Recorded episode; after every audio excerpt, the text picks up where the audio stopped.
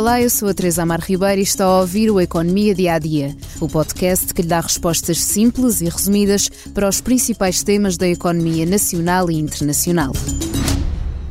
É mais uma semana de subida de juros e esta quinta-feira a decisão do Banco Central Europeu foi de subir as taxas de referência em apenas 25 pontos base, um quarto de ponto percentual está em linha com a decisão da Reserva Federal dos Estados Unidos e de outros grandes bancos centrais. Depois de seis subidas seguidas, sempre de 50 ou 75 pontos base, o BCE decidiu agora moderar a escalada e subir um degrau mais pequeno. A taxa diretora subiu agora para 3,75% e a taxa de remuneração dos depósitos para 3,25%.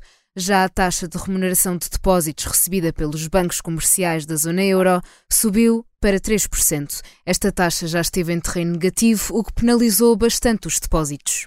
Este é o ciclo de subida de juros mais agressivo desde a criação do euro em 1999. O BCE, liderado por Christine Lagarde, iniciou os aumentos dos juros em julho do ano passado, oito meses depois do Banco de Inglaterra e meio ano após a Reserva Federal Norte-Americana. A decisão foi considerada um atraso injustificado e um erro de política monetária, na opinião de muitos analistas. Em comunicado, a equipa de Lagarde deixou claro que este abrandamento não significa nenhuma futura pausa à subida dos juros, até porque o BCE pretende manter as taxas elevadas pelo tempo que for necessário até que a inflação regresse à meta de médio prazo de 2%.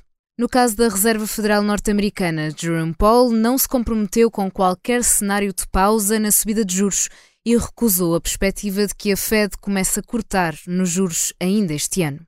Recorde-se que na zona euro a inflação esteve a descer nos últimos meses, mas em abril inverteu essa tendência, subindo para 7%, uma décima acima do registro de março, segundo os dados desta semana do Eurostat.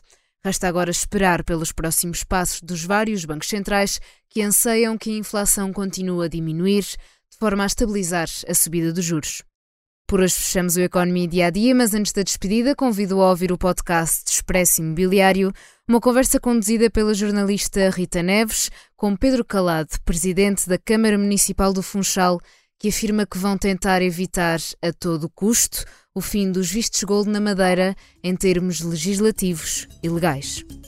Obrigada por estar desse lado. Se tem questões ou dúvidas que gostaria de ver explicadas no Economia Dia a Dia, envie um e-mail para tearribeira.express.empresa.pt.